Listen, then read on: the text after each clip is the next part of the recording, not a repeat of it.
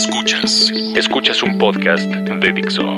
Escuchas a Moisés Polishuk por Dixo. Dixo. La productora de podcast más importante en habla hispana.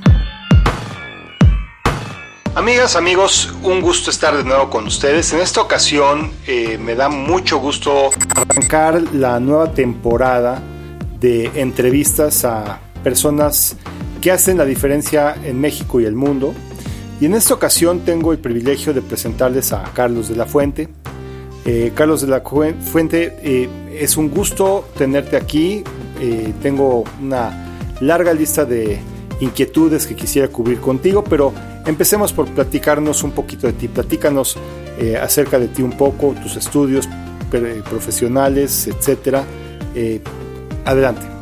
Muchas gracias, Moy. Es un privilegio acompañarte en en esta nueva temporada y en las entrevistas que estás realizando. Yo te sigo en los eh, podcasts, así es que sé que serán escuchados. Muchas gracias. Pues que te platico, yo de formación profesional eh, me graduó como contador público por la Universidad Autónoma de Coahuila, ya hace algunos añitos, y posteriormente eh, concluyo un posgrado en impuestos Inicié otro en administración, pero ese no debo de mencionarlo porque no lo he concluido. Pero al menos el de impuestos sí, sí lo concluí. Y bueno, pues una serie de estudios que siempre en la profesión de la contaduría te exige que, que adquieras, ¿no? Como parte del conocimiento técnico, del acervo técnico que tienes que incluir. Claro. Y llegas eh, en algún momento hoy, hoy en día a ser socio de una de las principales firmas que existen en la materia, eh, que es EY, ¿no? Platícanos un poco de, tu desempeño ahí. Claro, eh, yo me incorporo hace casi 20 años a EY en, en Coahuila, cuando, cuando se abre la oficina ya. Y después tengo la suerte, muy poco tiempo después de ser invitado acá a la Ciudad de México, y desde entonces ya 17 años tengo acá en, Ciudad de México, siendo parte del liderazgo en la práctica de People Advisory Services. y, en, he desempeñado algunas otras tareas dentro de la organización, he sido parte del comité directivo durante algunos años. Eh, y pues ahí espero continuar, sin duda estoy más que contento y convencido de lo que hago en la firma. ¿Y qué es People Advisory Services? Mira, es un área que la firma decide ya hace algún tiempo eh, poner en el contexto, no solo en México, sino en todo el mundo, como parte de los servicios que hablan el mismo idioma. Y pues nosotros tenemos la fortuna de, ser los pioneros como área en México, de incorporarnos. Y hoy en México eh, aglutina al menos a tres, a cuatro especialidades. Eh, la parte que a mí me toca conocer, que es de todos los temas de seguridad social, expatriados, migratorio y sin duda algo que en el futuro será, está ya siendo muy visto y, muy seguido, que es toda la parte de consultoría de, recursos humanos, People Consulting. Ok. Y bueno, ¿qué nos podrías decir al respecto? ¿Has visto cambios drásticos en el tema laboral en los años que llevas aquí en México y en el mundo? ¿Qué nos podrías decir que han sido los, los cambios principales, las cosas que más te han sorprendido? Fíjate que es buen, buen punto porque pues referí 20 años o casi 20 años en, en pero antes ya había, ya había estado muy involucrado con, con estos aspectos, casi 30 años. Y yo te diría que tal vez los de esos 30, los, los anteriores 20, es decir, los últimos 10, han sido muy, muy notorios los cambios que se están viviendo efectivamente en el mundo y que hoy están presentes sin duda en el país. Y esa dinámica, pues hoy está ya muy reflejada, ¿no? La globalización que no en balde solo habla de los esquemas de negocio, sino realmente de las personas, ¿no? Y cada vez es, es el tema, se convierte hoy por hoy en el tema más sensible, de eso estamos convencidos, lo hemos vivido y lo hemos aprendido sin duda en la firma. Ya, eh, ahora, por otro lado, amigas, amigos, tengo el gusto de decirles que aparte de eh, ser un líder en la firma que representa EY, anteriormente conocida como Ernst Young, hoy EY o EY, ah, pues eh, resulta que en estos años, estamos hablando de mayo de 2019, Carlos de la Fuente es el presidente del Instituto Mexicano de Ejecutivos de Finanzas en su capítulo de la Ciudad de México.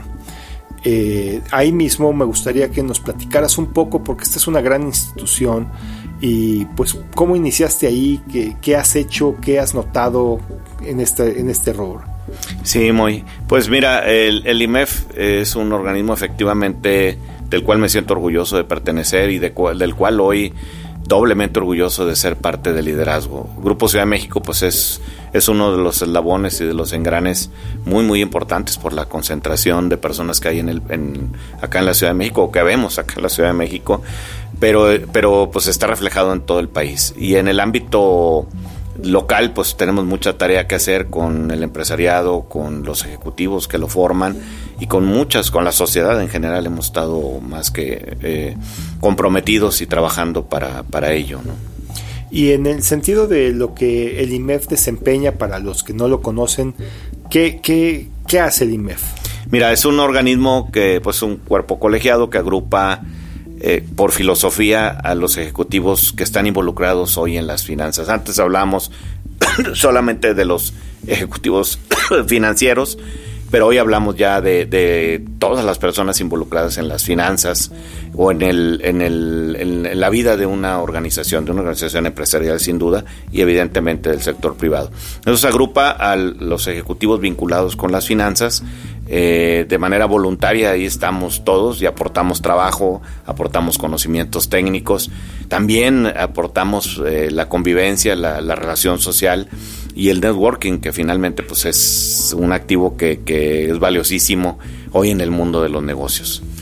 ¿Qué tipo de empresario es el que va hoy por hoy al, IMEF? Mira, hay, eh, sin duda el, directivos, sobre todo alta dirección de, las empresas. En principio estaba conceptualizado solamente para los directores financieros, pero bueno, pues la fortuna es que tenemos directores generales afiliados, directores generales de, generales de las empresas, directores financieros, directores de recursos humanos, eh, directores de operaciones y de muchos índoles. También, sin duda, hay un componente importante de empresas que prestan servicios al, justamente al, medio de negocios en el país, eh, no solo en, México, sino en todo el mundo, y que se han estado afiliando al IMEF no para ir solamente a, ver qué, servicio pueden ofrecer, sino realmente aportar conocimientos a todo este acervo con el, cual con el cual ya contamos.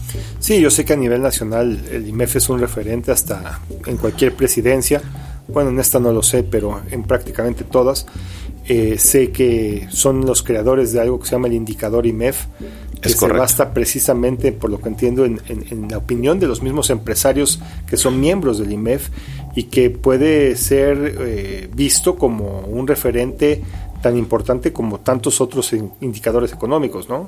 Es correcto, si la audiencia me lo permite, pues el término de producción técnica o, el, toda esta eh, eh, productividad en, materia de conocimiento técnico lo tiene el IMEF, ¿no? Y lo tiene primero en los casi 20 comités técnicos con los que eh, están, están estructurados en el ámbito nacional esta parte del IMEF.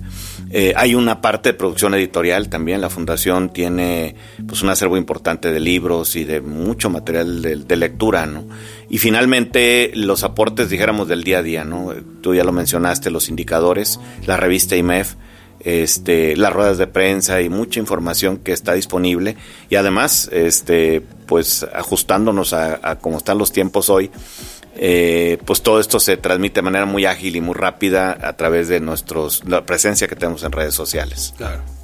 Mira, entrando en otro rubro, yo sé que aunque en un podcast esto es eh, un tema muy temporal y fugaz, la semana que entra, que quiere decir 5 y 6 de junio, van, van a tener eh, a bien eh, celebrar un evento importante en la Ciudad de México, que es su simposium o simposio anual. Y el tema, sobre todo, digo, precisamente que es parte de mi afición, de mi gusto, eh, de lo que hablo aquí en el podcast en cuanto a negocios, tecnología y sentido común, pues es precisamente el tema de transformación digital y el valor, esta es la palabra importante que, representa.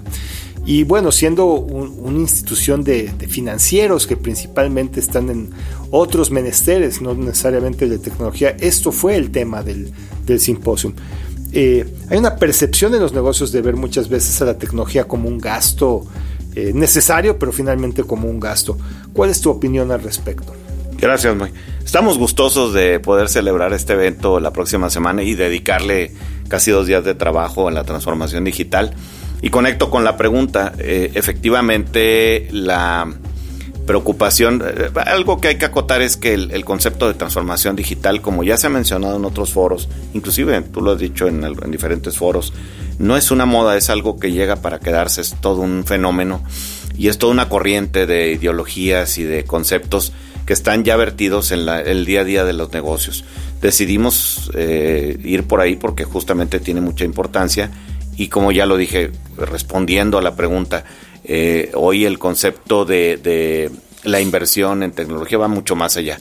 Realmente es algo que es necesario, es algo que se tiene que considerar y qué mejor que, sea el componente de transformación digital el que lo vaya eh, poniendo ya cada vez más en, la, en la mira, ¿no? Y en las necesidades de los negocios.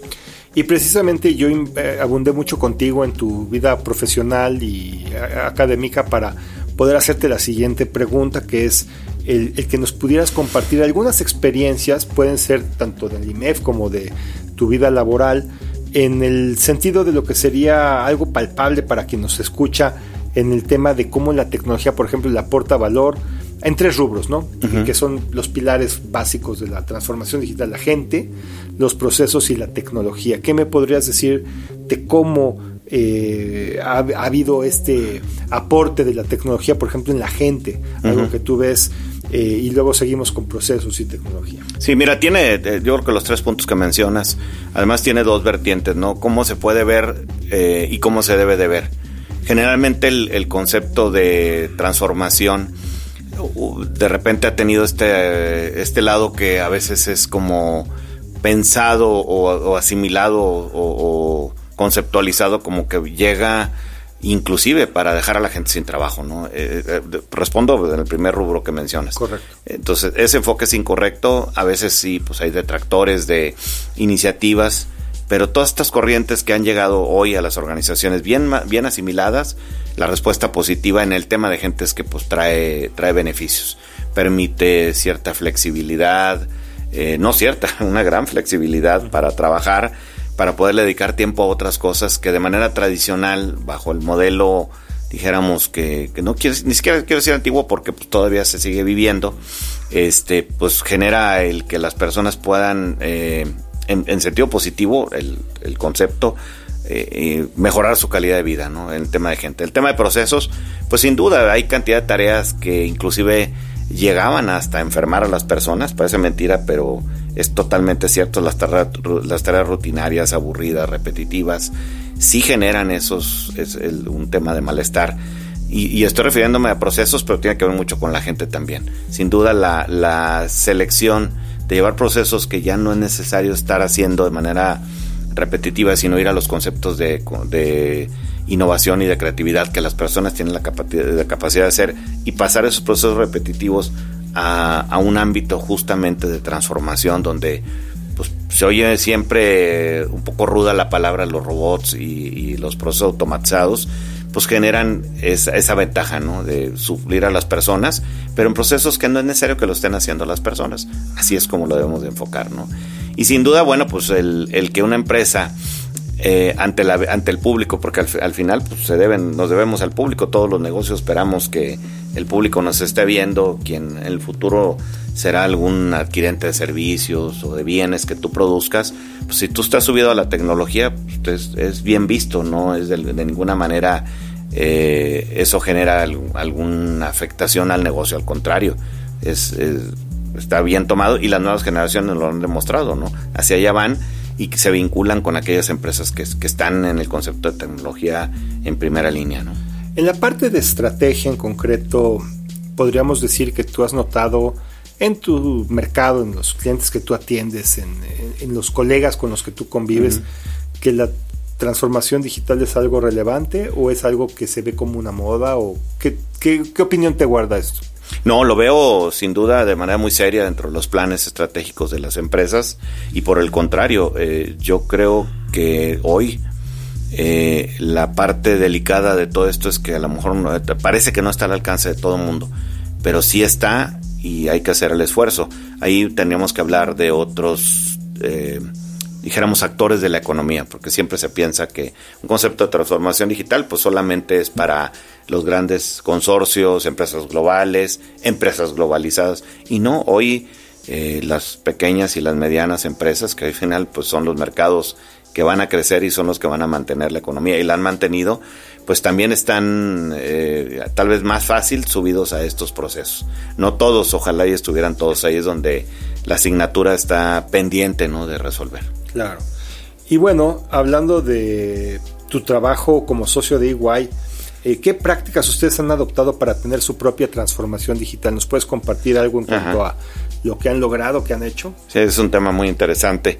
Lo adoptamos en dos sentidos. Una, en prepararnos y tener talento que saliera al mercado responder las necesidades de nuestros clientes, porque sabíamos y hace mucho tiempo se predijo que esto venía y nos preparamos eh, para tener la oferta de servicios, tener el menú de servicios y la gente que pudiera atenderlo. Y hoy pues, estamos inmersos en muchos proyectos, en muchos sentidos, no solo en componente capital humano, sino sin duda en los procesos de los negocios, en la mejora, en la adopción inclusive de herramientas tecnológicas. En muchos sentidos viene esto, ¿no?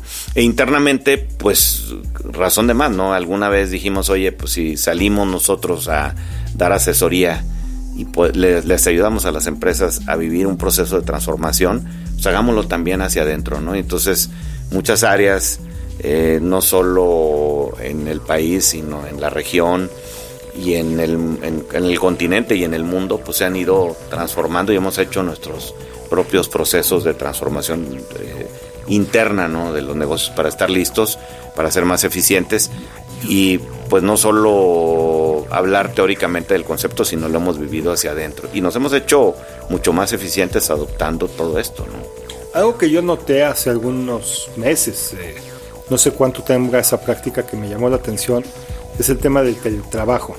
O sea, yo, yo recuerdo cuando llegué a ir a sus oficinas que todos estaban en la oficina y parte importante de las métricas era verte sentado en la oficina a cierta hora y salir a cierta hora.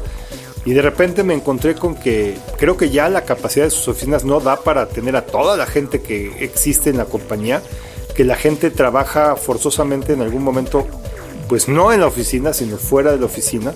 Eh, ¿qué, impacto en rentabilidad, ahorro de costos ha sucedido si, si lo pudieras compartir en términos de, de eficiencia operativa, por así decirlo? ¿Y qué impacto en el trabajo realmente se han podido organizar?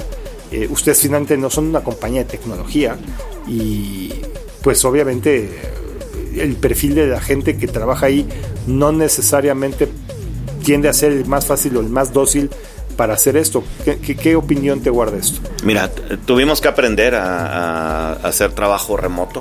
Efectivamente el modelo tradicional de la firma siempre habló y durante muchos años, estoy hablando de casi 100 años de trabajar de la misma forma y llega y algo que nos damos cuenta es que no sabíamos hacerlo, tuvimos que aprender.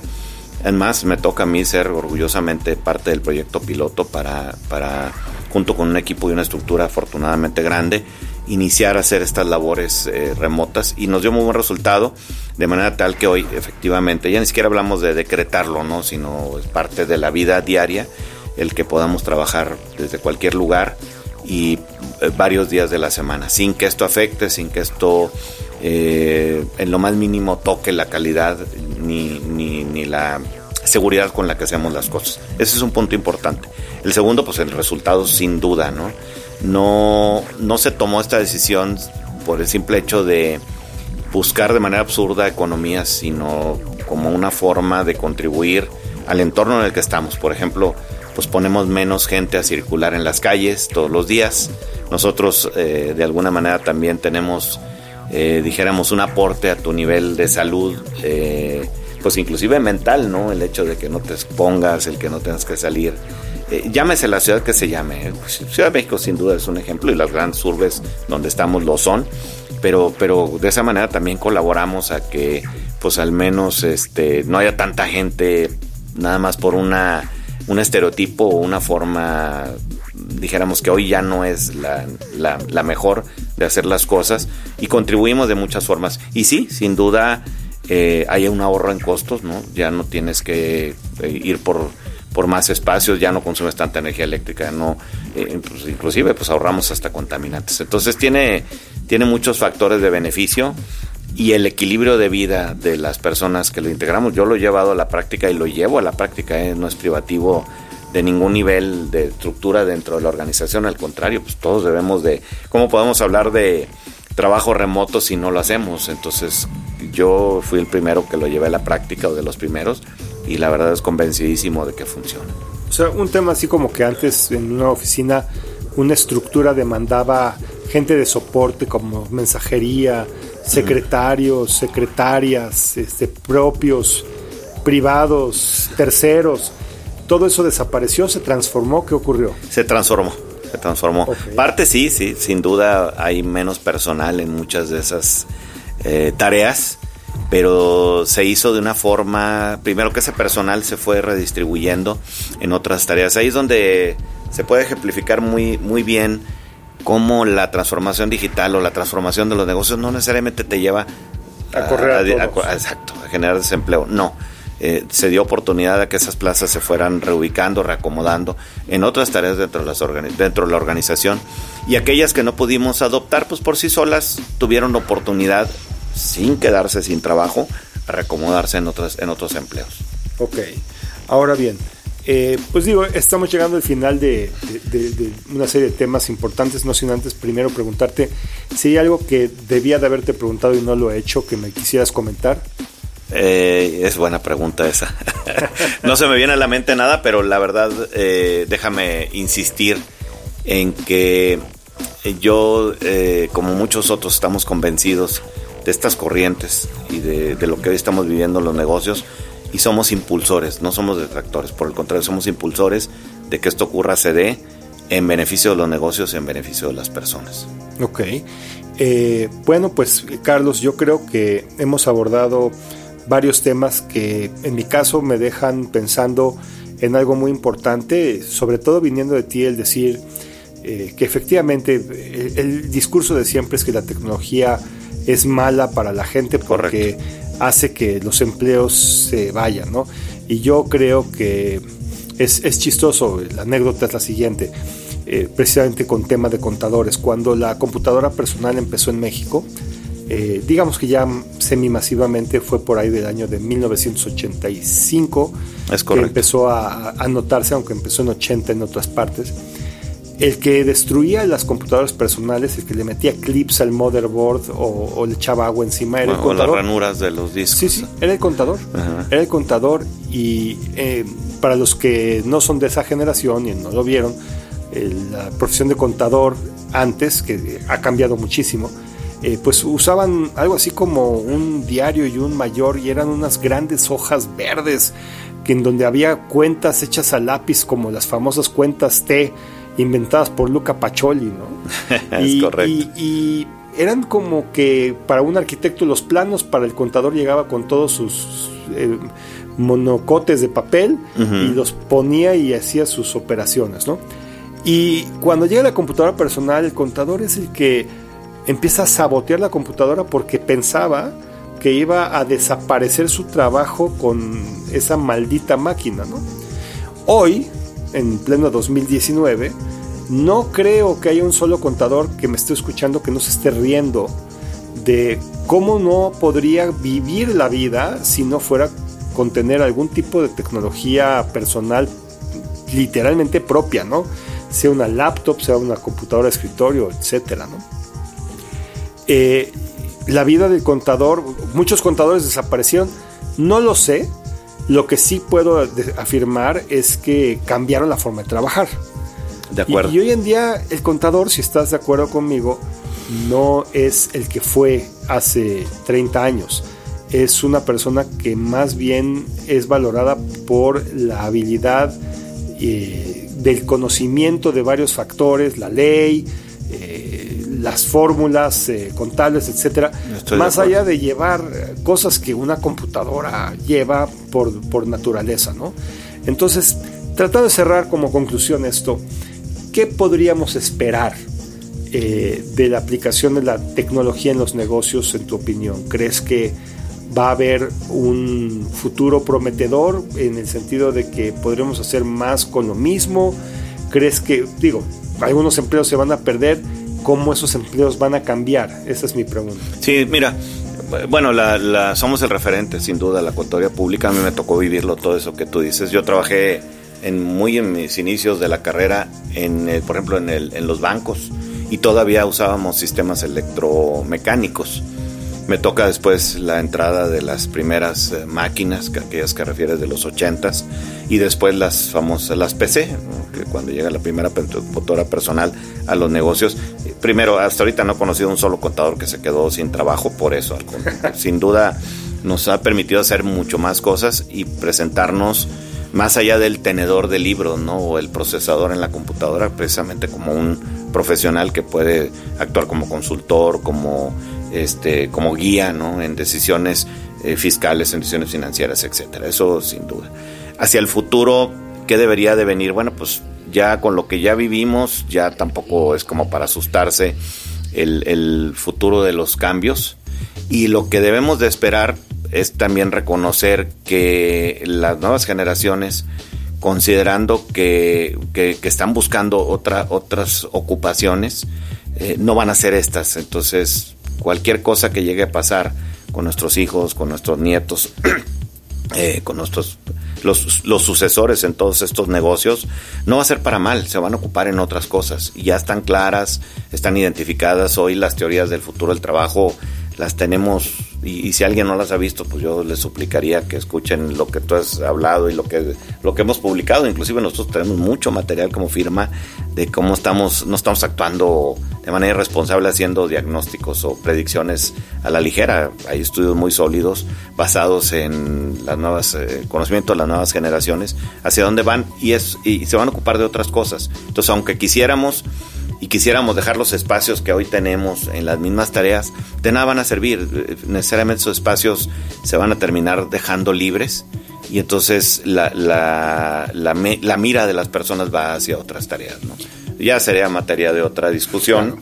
En el buen sentido de la palabra, el que habláramos hacia dónde va el futuro del trabajo. ¿no? ¿Y, ¿Y qué es el tema con el que quisiera cerrar? ¿no? Ahorita tengo el privilegio de, de que muchas de las personas que nos escuchan están empezando su vida profesional o están empezando su carrera o están terminando eh, los estudios para empezar una carrera. Y me quiero referir al futuro de, México y del mundo que, que, nos escuche. ¿Qué recomendaciones le darías a una persona, a un joven, a una joven que está por, por arrancar su vida profesional? ¿Qué, ¿Qué has visto tú dentro de tu área, dentro de tu conocimiento como como alto funcionario en una firma importante transnacional y como presidente de una institución como el IMEF, que le deberíamos de, recomendar tres, cuatro acciones que tenga que pensar. Ok, lo primero que les quiero decir es que no los tenemos etiquetados, porque me ha tocado, me tocó, como, como dices tú, de manera anecdótica, alguna vez estábamos en una charla eh, frente a un foro grande, 300 personas, y pues hablamos mucho del tema de, además estaba con reconocidos líderes de del concepto capital humano y salió sin duda la charla de las generaciones, ¿no? Y algún, de repente un joven se nos levantó ahí, tomó el micrófono y con justa razón dijo, oye, pues como que ya estamos cansados de que nos estén clasificando y etiquetando y platiquen ahí que cuando hablan de tal generación somos de tales características. Bueno, pues esa es una realidad, no los tenemos etiquetados, estamos conscientes de lo que viene y queremos que el espacio lo tomen, ese es ese es el mensaje que les quiero dejar. Consejo, bueno, pues tendrán que evaluar bien cuáles son las tareas, las profesiones y los oficios del futuro. ¿no?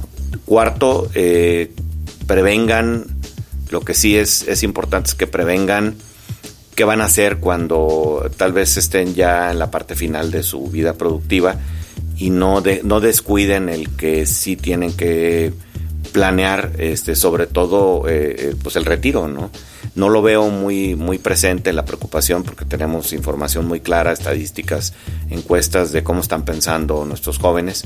Y esa parte sí preocupa un poco que no lo traen en el radar tampoco creo que lo trajimos muchas generaciones pero no se puede seguir en esa misma línea entonces yo sí les, sugiero y les recomiendo así fehacientemente que parte de sus ingresos, que seguro van a ser mucho mejores y de mayor calidad, los que van a generar, los destinen a planear un, buen retiro, ¿no? Porque si no, pues será la generación que sea, pero nadie va a ver por ellos, si no lo tienen bien calibrado.